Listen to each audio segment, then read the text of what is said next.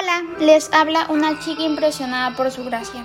Y este es nuestro podcast del Ministerio Impresionadas por su gracia. Estás escuchando 365 vidas. El día de hoy hablaremos sobre Amnón. Pero el odio que sintió por ella después de violarla fue mayor que el amor que antes le había tenido. Así que le dijo, levántate y vete. Segunda de Samuel 13:15. La antigua historia de Amnón es de una cobardía absurda y de una tristeza profunda. Lamentablemente es actual. Lo que más entristece es que Amnón estaba destinado a ser el próximo rey de Israel, si la historia hubiera seguido su rumbo natural. Solo que él eligió ser un violador.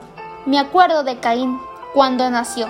Adán y Eva agradecieron al cielo porque pensaron que estaban recibiendo al Salvador. En realidad, estaban protegiendo en sus brazos al primer asesino de la historia de la humanidad. Amnón, el príncipe heredero, no entendió su posición. Sí entendió que el poder que tenía lo autorizaba a hacer lo que quisiera. La falta de límites lo llevó a su muerte. No creo que Amnon se haya levantado una mañana y haya pensado, no tengo nada que hacer, voy a violar a mi media hermana. Para llegar a ese extremo, seguramente debió haber dado una larga serie de pasos que lo llevaron a creer que tenía derecho de hacer lo que quisiera.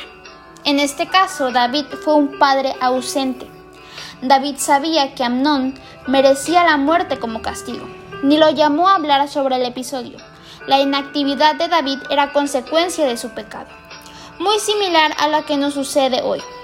El enemigo de Dios nos tienta, nosotros elegimos pecar. Una vez que pecamos, queremos pedir perdón y el mismo enemigo que nos hizo entrar en ese círculo vicioso nos convence de que nuestro error pasado nos imposibilita el hacer cualquier movimiento hacia la solución. Amnón estaba obsesionado con Tamar, Podía llamarlo amor o como quisiera, pero no pasaba de ser un sentimiento bajo y vulgar, no más que una obsesión. Viola a su hermana e inmediatamente después la expulsa. Ni siquiera se digna a echarla de su dormitorio tomándola por el brazo y lanzándola en el corredor. Llamó a un criado para que saque a esa mujer de su recámara. Algunos minutos antes Tamara era su hermanita. Qué cambio, ¿no? Amnón se equivocó mucho, quizá como nosotros, pero la falta de arrepentimiento marca para mal su historia. Finalmente, dos años más tarde, fue asesinado por Absalón como represalia por la violación de su hermana. Oro para que aprendamos a arrepentirnos. Es la única opción de salvación. Gracias por escucharnos en este bello día.